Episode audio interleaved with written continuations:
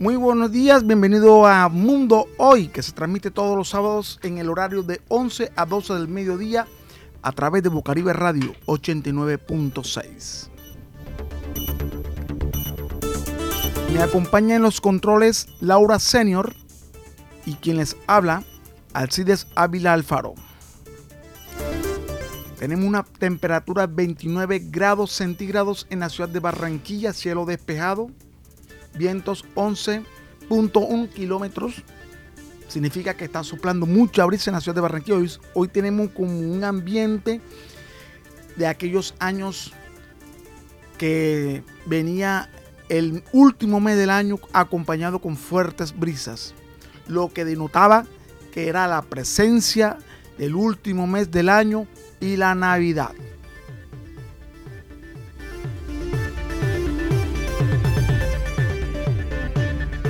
Mundo Hoy. Hoy es 3 de diciembre del año 2022. Un día como hoy.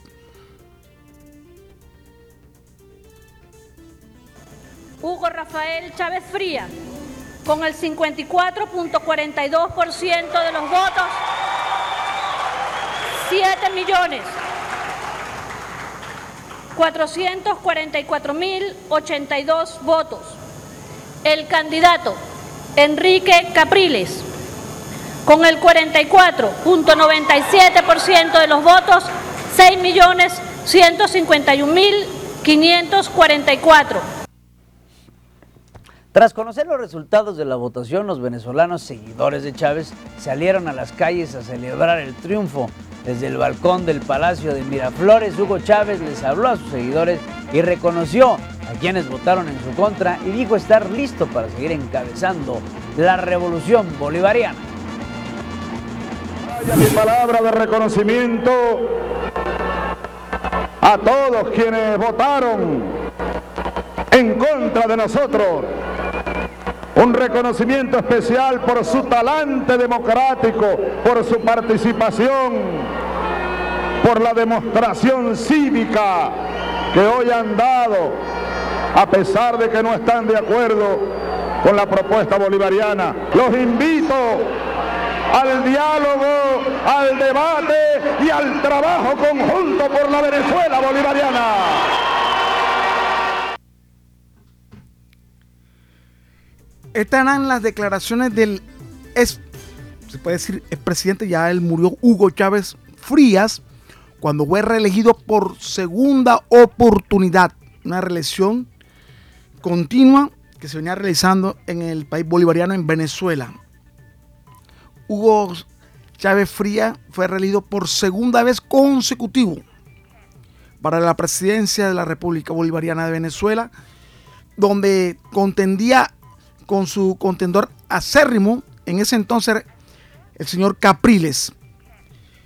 Reconocía a Chávez que tenía muchos detractores que estaban en contra de su política y en, esta, en este periodo de gobierno, estos seis años, 2006 al 2012, se fortaleció lo que él denominó el, el socialismo del siglo XXI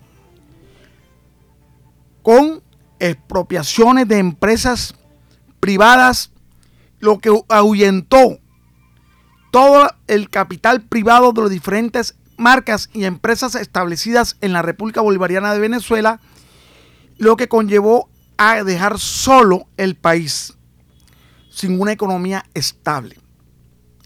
Hugo Chávez Fría comenzó a tomar decisiones a favor del pueblo, pero olvidándose el apoyo al capitalista. El capitalista es el que le da el motor a la economía de un país.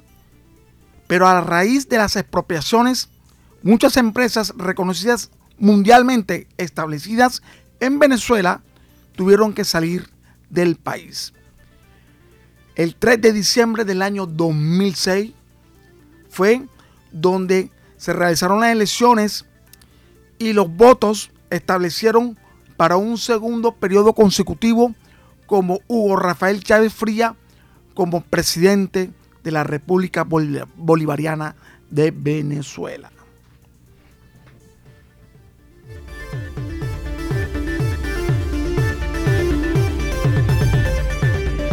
Esto es Mundo Hoy, sábado 3 de diciembre del año 2022. Último mes del año y todavía, si tú no has conseguido esa meta que tú te pusiste a principio de año, tienes un mes para lograrlo alcanzar. Muchas personas dirán, ya es difícil, fueron 11 meses que no pude conseguirlo, pero el que lucha y batalla hasta el último día, hasta el último momento, alcanza la victoria. Ese es el mensaje que te doy a ti, querido oyente que me escuchas, que posiblemente estás hoy cabizbajo y estás hoy triste porque no lograste conseguir lo que tú anhelaste en este año. Pero no te preocupes, todavía hay 27 días, 28 días, sí, 28 días exactamente para que logres alcanzar tus metas. Hay una noticia para la ciudad de Barranquilla y el distrito. Ayer se aprobó por parte del Consejo el presupuesto para el año 2023. 4.200 billones de pesos fue la aprobación que realizó el Consejo Distrital y lo cual están enfocados en cuatro puntos. Y uno de los puntos más importantes es que se le va a dar un rublo específicamente y especialmente para la educación distrital, para la educación bilingüe. Vamos a escuchar al presidente del Consejo, Juan Carlos Opino, dando esta importantísima noticia para Barranquilla.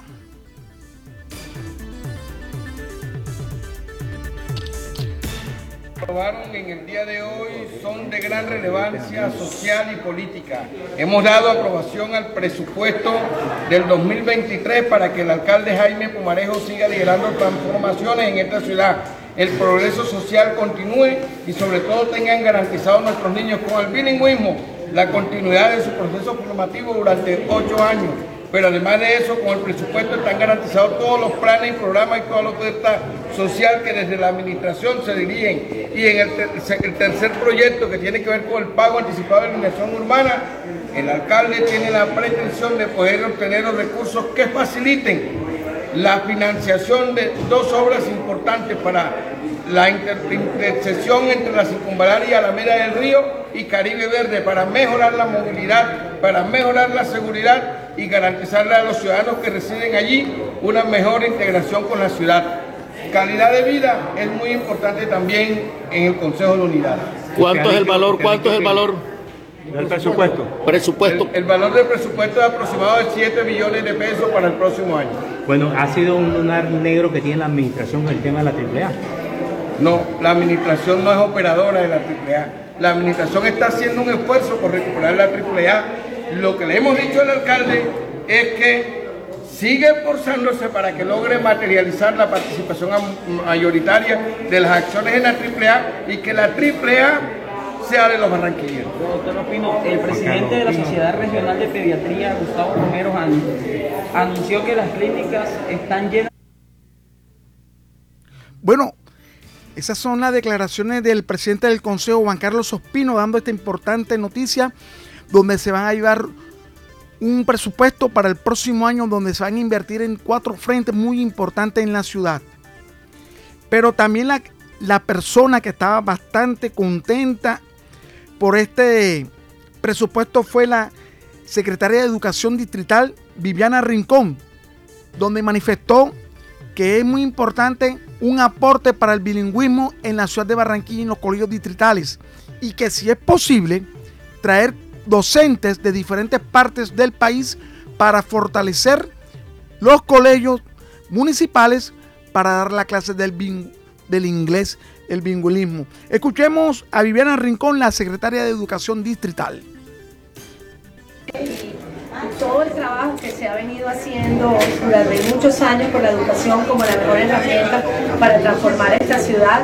Así que hoy es un día de gozo, de alegría, porque es un sueño cumplido todos nuestros estudiantes puedan ser eh, bilingües. Va a comenzar de organización, son más de 95 eh, mil estudiantes por año que van a estar recibiendo eh, inglés en su colegio. ¿Este inglés llegaría a todas las instituciones educativas del distrito? En las 154 instituciones distritales.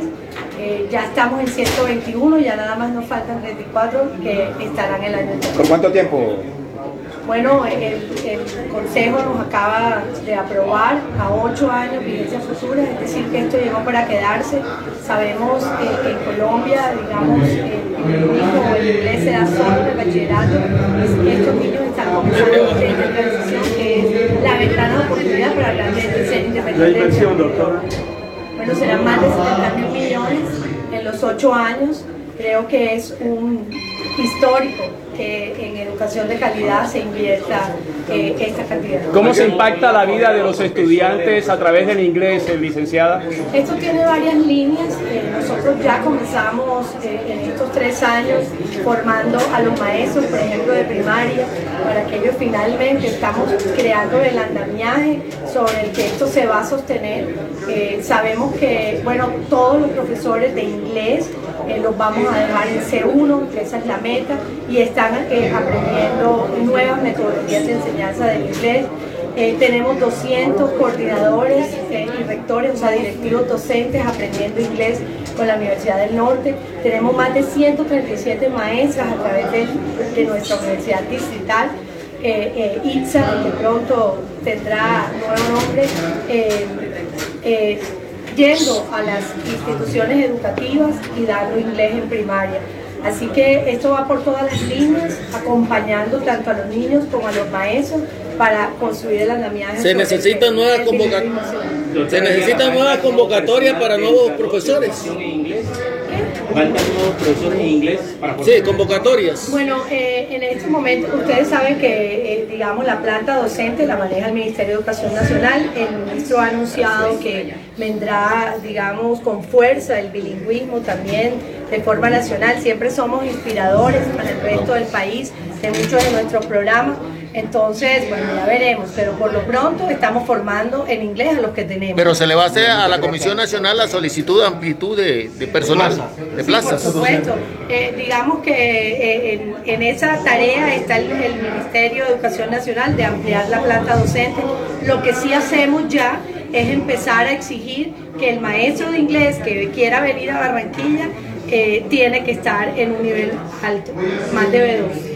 Bueno, muy amable a la secretaria de Educación, la doctora. Bueno, escuchamos a la secretaria digital de Educación, Viviana Rincón, sobre esta importante noticia acerca de un aporte de, de 70 mil millones de pesos para el distrito de Barranquilla, especialmente para los colegios distritales.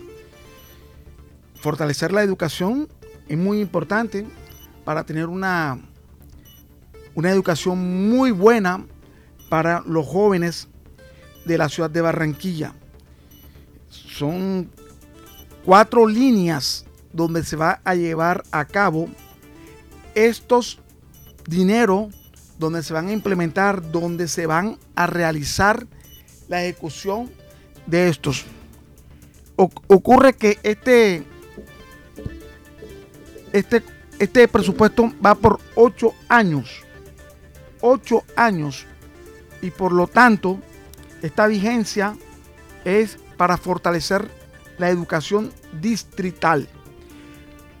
Ahora tenemos en contacto al concejal Antonio Borges, que estuvo ayer en sesión en el Consejo en la aprobación de este presupuesto para el año 2023. Muy buenas tardes, buenos días, señor concejal Antonio Borges. Bienvenido una vez más a Mundo Hoy. Hola, muy buenos días, saludos a todo ese formidable equipo de trabajo del Mundo Hoy y a las personas que están conectadas con nosotros. Señor concejal, son 4 mil billones de pesos que se aprobó. Y de estos son 70 mil millones para 8 años para el bilingüismo en la ciudad de Barranquilla. Claro, a ver, el día de ayer se aprobaron tres eh, acuerdos en plenaria que pasan a la acción del señor alcalde de enorme impacto, no solo por los recursos, sino por lo que significan para parte importante de la población. Lo primero es que se aprobó la política.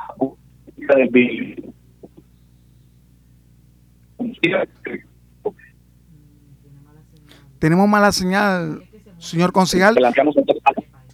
Sí, ¿me escucha? Ahora sí, teníamos una mala recepción de la llamada. Posiblemente se encuentra ubicado en un lugar donde no entra la señal del teléfono. Listo. Ya, ahora ¿Me sí, ahora sí, ahora sí me lo escucho correctamente. Señor concejal Antonio Borges.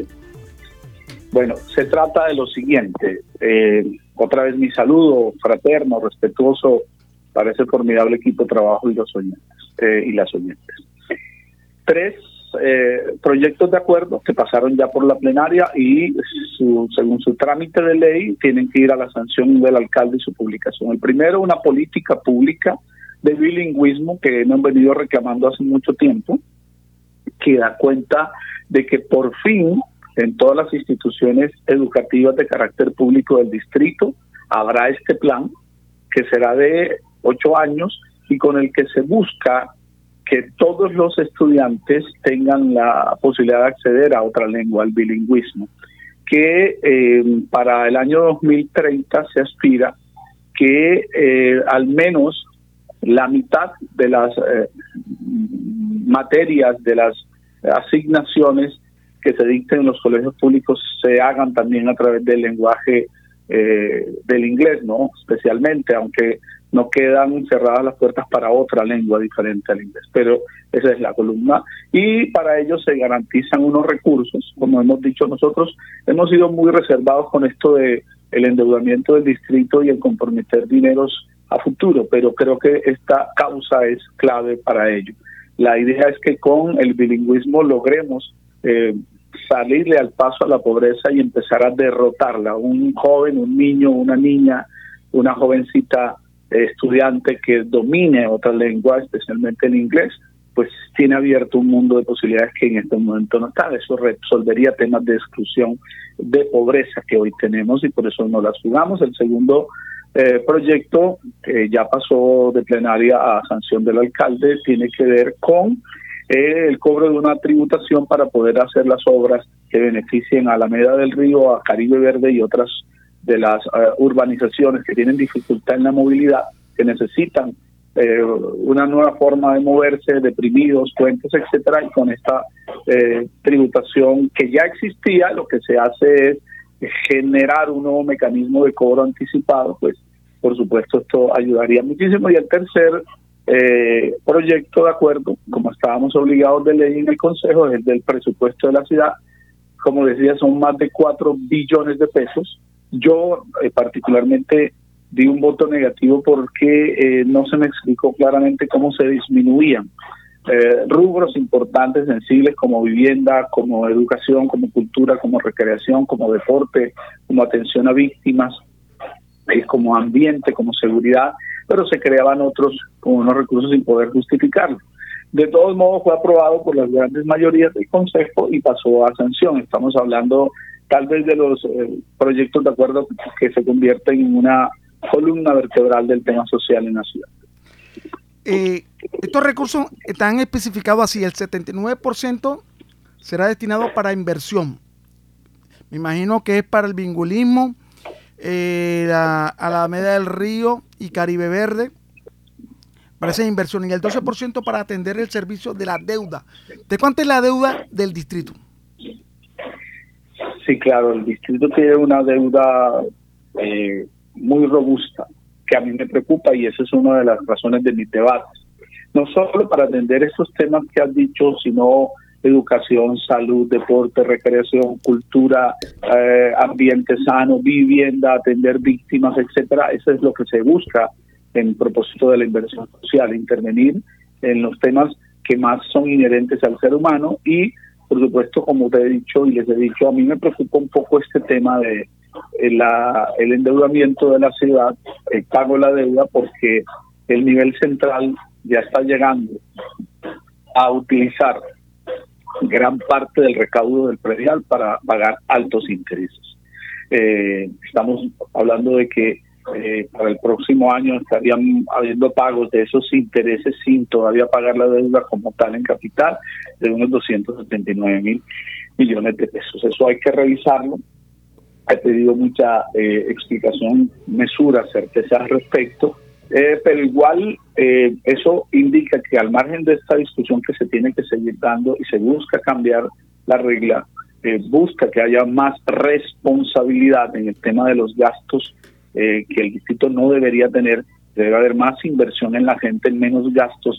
Hay obras que son muy importantes, pero hay otras que son suntuarias eh, estéticamente atractivas, pero que definitivamente no generan progreso social. O sea, la obra como tal no ha podido resolver necesidades básicas, no atiende a la dignidad humana, por el contrario, al, al, ir desarrollándose estas obras, lo que hemos notado es que la ciudad ha aumentado en términos de hambre, de ingreso no digno, de informalidad laboral, de violencia, de inseguridad. Es decir, que algo no está bien en la ecuación y por lo tanto nosotros desde la misma discusión del presupuesto hemos exigido soluciones, respuestas al Señor concejal, lo que quiere decir es que la mayor parte de destinado para la deuda de este rubro económico que se aprobó es para pagar intereses, o sea, no para pagar la deuda en sí, sino pagar intereses y seguir la deuda todavía quieta. Sí, a eso se llama técnicamente amortizar. En este caso solo se está pagando intereses en un alto porcentaje y muy poco la amortización del dinero original prestado, digámosle así, de la deuda original.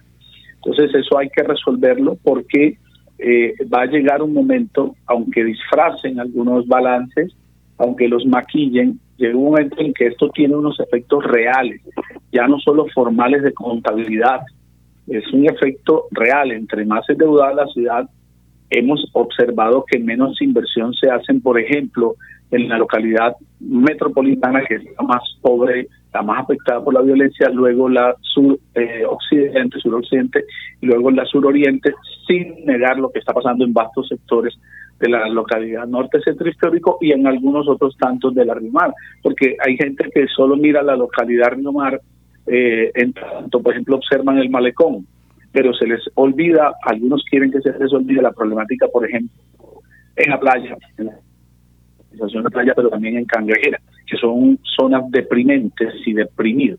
Lo mismo en norte centro histórico, donde tenemos, por ejemplo, eh, puntos desarrollo muy importantes, pero también eh, unos, puntos no positivos.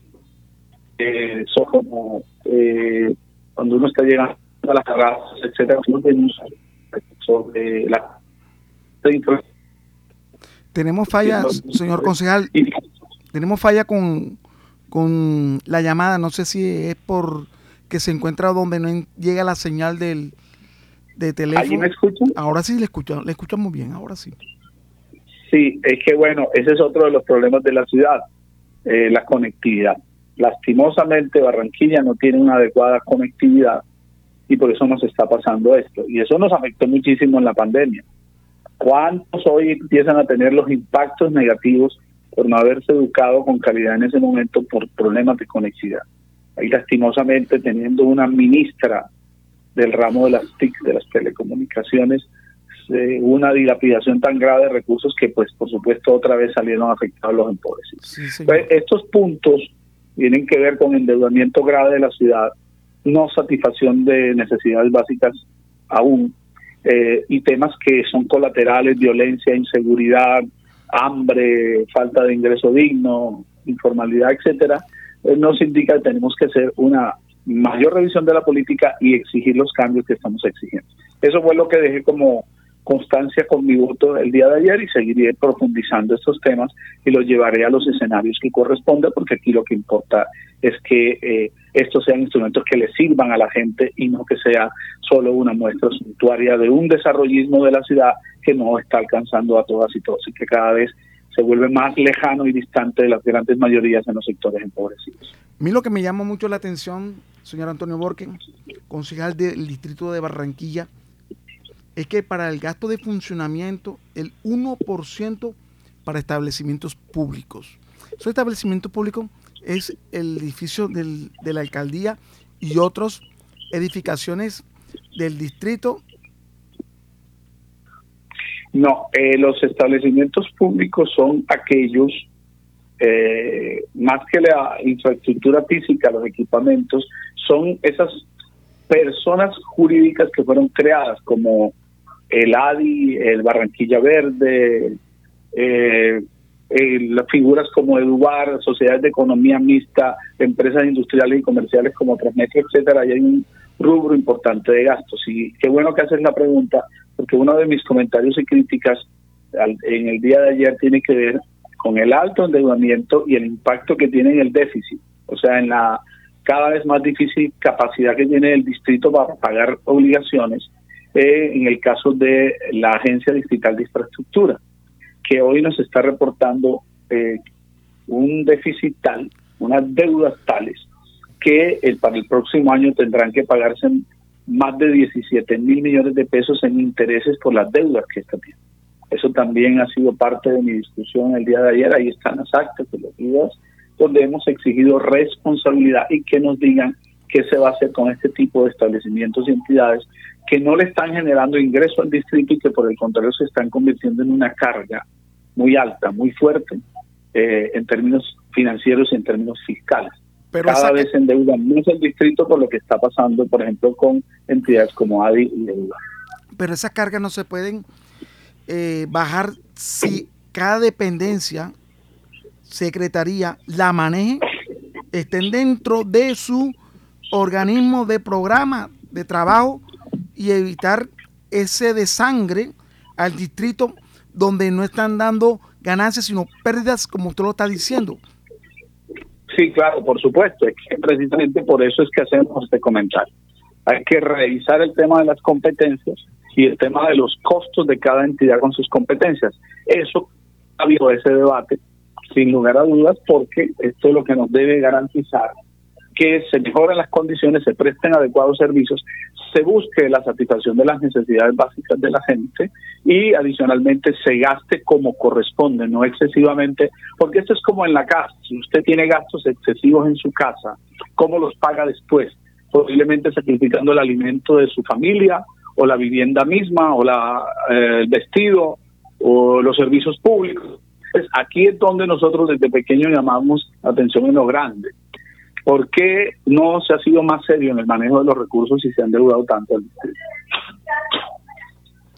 Bueno, le damos gracias al señor Antonio Borges, concejal del distrito de Barranquilla, por aclararnos mucho más, mucho más de fondo acerca de este presupuesto que se aprobó en el día de ayer en el Consejo de Barranquilla. Son 4.248 billones, no millones, sino billones de pesos donde el alcalde Jaime Pumarejo lo podrá manejar para realizar en tres frentes, como lo manifestó el presidente del consejo y el concejal Antonio Borque.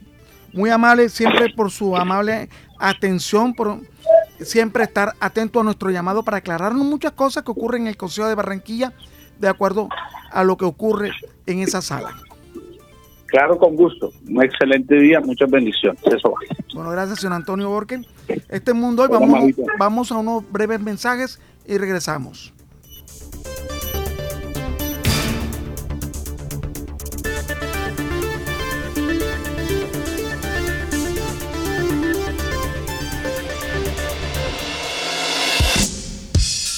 Desde el suroccidente de Barranquilla emite su señal la emisora comunitaria Bocaribe Radio, HJU64, 89.6 FM.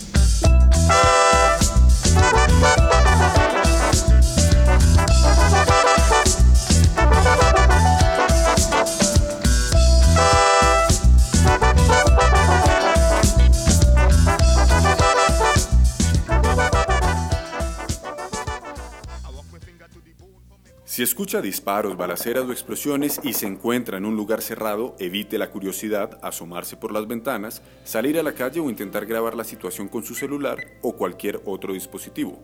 Permanezca resguardado en un lugar seguro hasta que la situación de peligro haya terminado. Esta es una recomendación del Comité Internacional de la Cruz Roja y la Cruz Roja Colombiana. Somos libertad, somos mujeres, somos la calle nueva. En el Día de la No Violencia contra la Mujer, estamos contigo.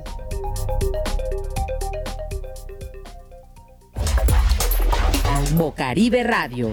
Síguenos en Instagram, Twitter, Facebook y SoundCloud.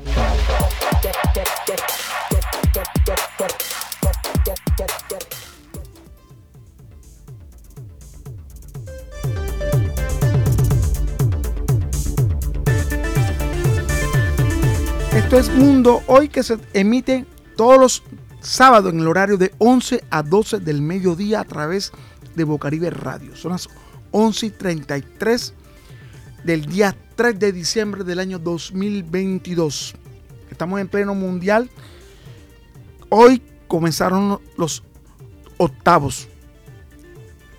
Ya se acabaron los grupos, ya se formaron los octavos, de ahí salen los cuatro y después finalistas y semifinalistas. Tenemos a David Pinillo, el jugador del Junior, siempre nos ha colaborado. Y gracias por tu colaboración, David, por con Mundo Hoy. Sí, muy buenos días. Eh, la verdad, contento por, por esta invitación a tu prestigioso, prestigioso programa. Bueno, David, ¿cómo has visto hasta el momento el Mundial?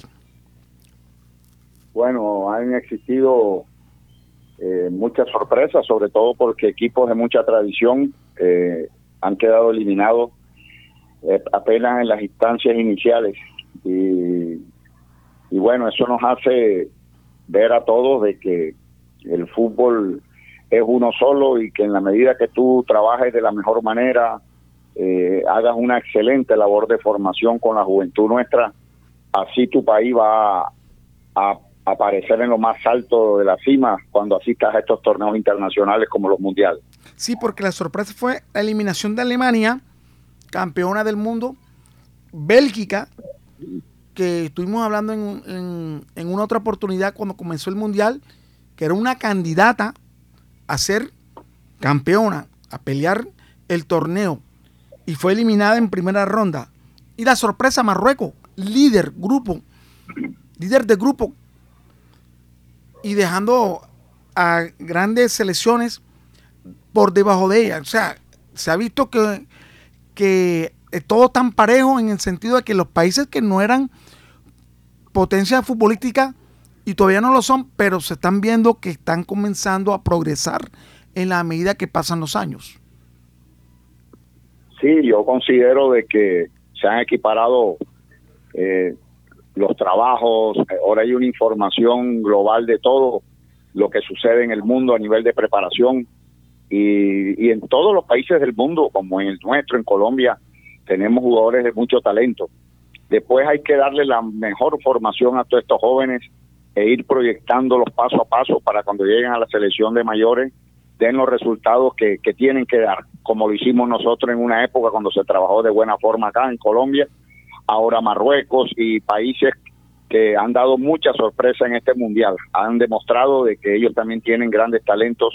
Y tú lo miras que a nivel de Europa hay muchos jugadores de estos actuando en las grandes ligas de en este momento vemos que ha habido también, tanto como sorpresas, también descontento. Eh, por las redes sociales, los uruguayos cuando ingresaban, después de finalizar el partido, tiraban la pantalla del bar. Fueron también, se quejan que fueron también muy maltratados por parte del árbitro. El gol que se originó posiblemente por la salida del balón y ese centro fue el, causante para el segundo gol de Japón y lo que ocasionó la eliminación de Alemania. Y lo que ha ocurrido es que ha habido mucha controversia y que para qué el VAR si no ha, sido bien implementado, sino también han, han formado para errores. Y eso ha, ha, llevado que los marcadores se han alterado para conveniencia de otros y otros que sean menos favorecidos. Sí, así sucede, pero bueno, los del bar son también seres humanos que se pueden equivocar en una apreciación. Eh, si, si tú miras, cuando tú tienes un equipo con categoría, tú lo que tienes que mantener es la tranquilidad y la seguridad de que has hecho las cosas bien durante tu preparación y tratar de remontar el marcador como se ha hecho en muchas oportunidades. Hay muchas veces que el árbitro central se equivoca, pero cuando tú tienes un grupo maduro de jugadores con, con un recorrido importante, jugadores que tienen una convicción y una fe de que son muy buenos jugadores y que pueden remontar el marcador, lo han hecho y han ganado sus compromisos. no hacer las pataletas que de pronto hizo la gente de Uruguay, creo que no se ve bien para un país suramericano como el nuestro, que siempre nos están colocando el dedo, como si acá nosotros no tuviésemos cultura, no tuviésemos nada, y Uruguay viene y comete ese error de tumbar una pantalla, eh, eh, agredir verbalmente a los comisarios de campo que estaban ahí, la verdad, muy lamentable todo eso. Tú lo has dicho, ayer en el partido Alemania Corea. Corea hasta el último minuto luchó y hizo el gol para eliminar a Uruguay. Así es, es que para eso, eso es el fútbol. ¿Cuántos equipos en el último minuto no han ganado la clasificación o en el último minuto no han ganado un título? Porque fueron perseverantes, porque no bajaron los brazos y eso se inculca en la formación de los jugadores. Por eso las etapas de formación son claves, son importantes porque el jugador se acostumbra a cuando llega a su madurez a, tener en, su cerebro codificado el, verbo ganar, ganar hasta lo último y lo consiguen. Por eso las grandes potencias del mundo, eh, como Brasil, tú lo ves que jamás bajan los brazos. Eh, una pregunta, David. ¿Quién puede ser el jugador revelación para el futuro en este mundial? Hasta el momento no hay un jugador claro, pero que tú hayas visto en los partidos y, tú digas, este tiene pinta para llegar a un mes, a ser como un Messi, un Mbappé o menos, pero parecido? Bueno, Brasil nos mostró unos jugadores interesantes y jóvenes, vamos, unos jugadores jóvenes interesantes eh, con la picardía, la habilidad que nos gusta a nosotros. Y yo creo que Brasil siempre va mostrándonos grandes talentos, así como nos, mostró en su momento un Neymar que venía despuntando, ahora nos viene mostrando a Rafinha y otros jugadores muy interesantes que se encuentran jugando en el fútbol de Europa. Y campeón, de acuerdo a lo que tú has logrado observar en los diferentes partidos, ¿qué selección eh, crees tú que pueden ser los finalistas?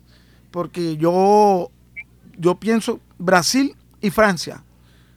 Eh, he visto casi todos los partidos, pero veo un Brasil, a pesar que perdió ayer con Camerún a último minuto, pero no deja de ser favorita. Y Francia, con unos grandes talentos que están jugando y, que están en la banca, que es una, una, gran ventaja que tiene de Chan, que él, puede sacar una estrella y volver a meter otra estrella y no se siente el cambio. ¿Qué otro, otra selección para ti, cuáles son las favoritas? Esas tres que tú comentaste, ¿te acuerdas que en programas anteriores eh, dimos los candidatos a este mundial y, y, tuvimos con, coincidimos con que Brasil, Francia y, Argentina, Argentina va cogiendo la, va tomando la forma y tiene el mejor jugador del mundo en este momento junto a Neymar, como es el Lionel Messi. Y, este Escalón y su técnico en las eliminatorias al Mundial mostró en la última etapa de las eliminatorias una Argentina muy compacto con un equipo joven, con jugadores que eh, eh, casi que el 100% juegan en Europa, eh, tienen recorrido a pesar de su juventud, así que para mí también es un candidato firme para, para aspirar al título. Brasil Francia y Argentina. Y Escaloni llamó a, jóvenes, jugadores jóvenes para el Mundial que hasta el momento los cambios que realizó le ha dado resultado. Sí, y en las eliminatorias quedó primero por eso. Yo creo que eh, cuando él comenzó su etapa con Argentina no arrancó bien como todo proceso. Sí, Tú vas analizando, vas moviendo nóminas y, y después, eh, junto a Brasil, fueron los, los, los protagonistas, como siempre. Terminó jugando una eliminatoria espectacular. Eh, Argentina remató una gran eliminatoria y, y yo sé que ahora en el Mundial van a volver a tomar la forma como lo hicieron en el partido anterior. Ya se le vio una Argentina más sólida, una Argentina con otra cara y, y Brasil, que es mi gran candidato porque soy un amante del fútbol brasileño. O sea, el fútbol de clase, el de, el de toque, el de, el de la jugadita. Ese es el fútbol que te gusta. Bueno, yo también estoy de acuerdo contigo. Me gusta mucho el fútbol brasilero porque es un fútbol alegre, talentoso, de mucho talento, mucho jugador talentoso. Y- Pero ¿qué sucede? Que, disculpa, es que Brasil te hace una posesión de balón eh, casi que perfecta, pero nunca pierden el objetivo final, que es el arco de enfrente para anotar goles. Brasil siempre llega y llega y llega y sigue con la posesión y hace taco, hace lujo, pero van para el frente, van buscando el arco de enfrente. Por eso nosotros acá en Barranquilla y en la costa somos amantes del fútbol brasilero, porque ese es el juego que nos encanta a nosotros los costeños, ese fútbol que, que emplea Brasil siempre en toda la historia. Un fútbol de buena posesión de balón, con lujos, pero siempre pensando en el objetivo final, que es hacer goles en el arco de enfrente. ¿Cómo has visto el mundial? Eh, ha sido un, un mundial excelente, de buena calidad en cuanto a lo futbolístico, o un mundial muy mediocre en lo futbolístico. O sea, espectacular no ha sido. No, pues Ha ¿verdad? sido un, un mundial para mí eh, bastante regular, atípico, porque es una etapa del año donde apenas eh, los jugadores, que en su gran mayoría juegan en Europa, tanto los suramericanos, los de Brasil, los de Argentina, los, los de Uruguay, la gran mayoría juegan en el fútbol de Europa. Eh, para esta etapa del año, ellos apenas están eh, tomando la forma en sus ligas y se acostumbran porque eso se vuelve una costumbre saber que en, el, en, en una etapa del año tú tienes unas vacaciones largas para recuperarte bien y arrancar pretemporada en agosto, los torneos que arrancan en agosto, septiembre, octubre, y ahí mismo se nos vino el Mundial encima, en tres meses de torneo de ellos en Europa. Y por ahí de pronto hay algunos jugadores que no han tomado la forma como debe ser. Y bueno, te repito, vamos tomándole el pulso al, al, torneo, al- a este torneo mundialista, y esperemos que en esta fase ya podamos ver eh, las selecciones con una mejor calidad en el terreno de juego.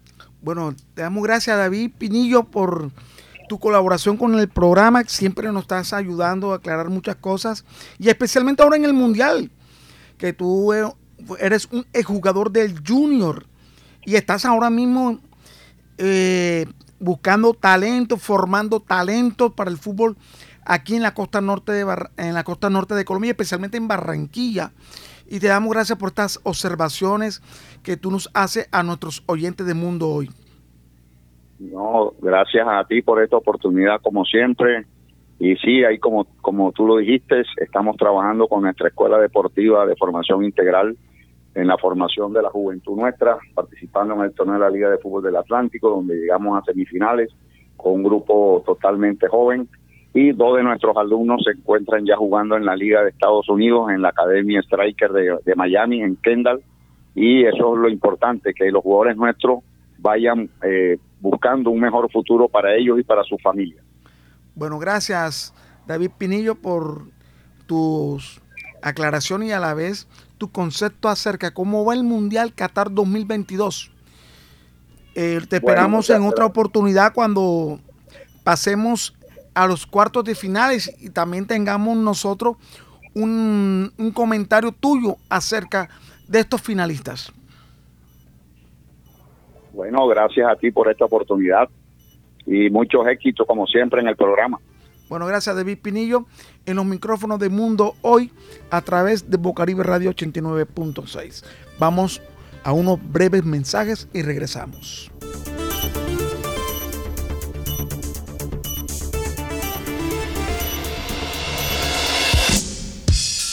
Desde el suroccidente de Barranquilla emite su señal la emisora comunitaria Bocaribe Radio, HJU64, 89.6 FM.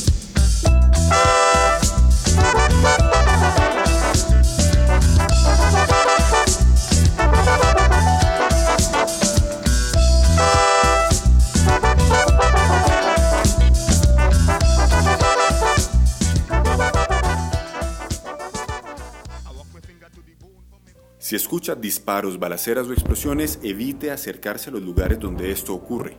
Evite tocar, mover o recoger balas, armas, granadas o cualquier tipo de artefacto explosivo o alguna de sus partes. Estos se pueden activar y herir o causar la muerte de una o varias personas. Por eso, es importante que usted y los demás se alejen de estas zonas. Esta es una recomendación del Comité Internacional de la Cruz Roja y la Cruz Roja Colombiana. Porque somos valiosas. 25 de noviembre, Día de la No Violencia contra la Mujer. Bocaribe Radio. Síguenos en Instagram, Twitter, Facebook y SoundCloud.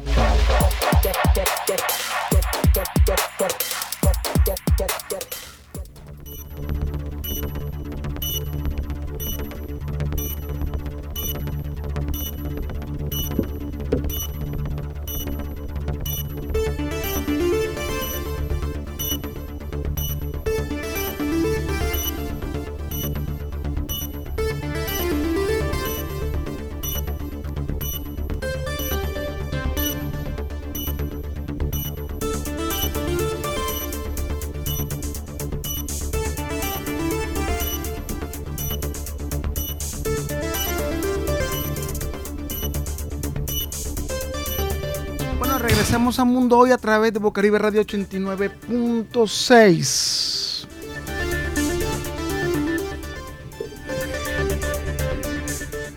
Llegó el mes de diciembre. Es un mes alegre, un mes donde en estos momentos muchos familiares que se encuentran distantes de nuestros padres o de los padres que tienen muchos años fuera de la ciudad, que se encuentra en un, en un país lejano o en una ciudad aquí mismo dentro de Colombia y no tienen la posibilidad de llegar constantemente a visitarlo. Están pensando cómo llegar a esa fecha tan importante como es el 24. Es la fecha donde está la familia reunida, donde todos compartimos compartimos un momento de alegría, un abrazo, donde nos felicitamos por los logros establecidos del sobrino porque se graduó o porque se graduó de bachiller de, o de una carrera universitaria o por no vernos nos alegramos y estamos contentos y felices. Son momentos especiales de familia. Pero a veces no tenemos en cuenta que este mes es un mes donde se encuentran mucha gente en las calles con esa efervescencia por la compra de la ropa, por la compra para el arreglo de Navidad, el arbolito o la cena o este 7 de diciembre que, hace, que se acerca que muchos aquí en la ciudad de Barranquilla y en Colombia celebran. Pero hemos pensado que lo que nosotros vamos a comprar necesariamente es necesario, lo necesitamos. Esa compra es importante, que esa compra es verdaderamente que es lo que va a suplir la necesidad para nuestro hogar. Es la compra impulsiva. O sea que no, no podemos tener un dinero producto de nuestro trabajo o de un negocio cuando nos dirigimos a un lugar comercial para comprar todo y gastarnos ese dinero. ¿Y qué ocurre? Nosotros, como seres humanos, siempre nos gusta comprar, nos gusta comprar, nos gusta tener siempre algo pero es lo necesitamos verdaderamente. Necesitamos esa compra, ese vestido, necesitamos ese pantalón, necesitamos nosotros ese zapato. Si tenemos muchos zapatos, si tenemos mucha ropa en nuestro closet, eh, hay que analizarnos. ¿Por qué? Porque lo que nosotros tenemos como compra compulsiva es un trastorno un trastorno que nos produce preocupaciones excesivas por no tener lo que queremos en el momento de tener el dinero. O sea, la mayoría de estas personas son personas que compran por comprar. Mire, en Estados Unidos se da una prevalencia del 5.8% de la población y aproximadamente el 80% de estas personas afectadas, si se puede decir por este trastorno de compra compulsiva, son mujeres. Son mujeres. Y este trastorno frecuentemente es comórbido. O sea, un trastorno que los lleva a tener una ansiedad, los lleva a un estado de ánimo, trastornar ese estado de ánimo. ¿Por qué? Porque no tienen ese momento, se puede decir, ese momento para comprar. Como decimos coloquialmente en la ciudad de Barranquilla y en la costa, no vean calentar el dinero en el bolsillo, sino que inmediatamente comienzan a ejercitar el síndrome del acaparador compulsivo y es la manía. La compra compulsiva no solamente se limita a las personas que sobrepasan las compras más allá de sus medios de posibilidades, sino que también incluye a personas que emplean una cantidad excesiva de tiempo yendo de compras o que crónicamente planifican comprar cosas aunque nunca las compren. Y este es el mes de las compras. Y por eso he tocado este tema ¿Por qué? Porque es un trastorno, como he dicho, en la vida de las personas.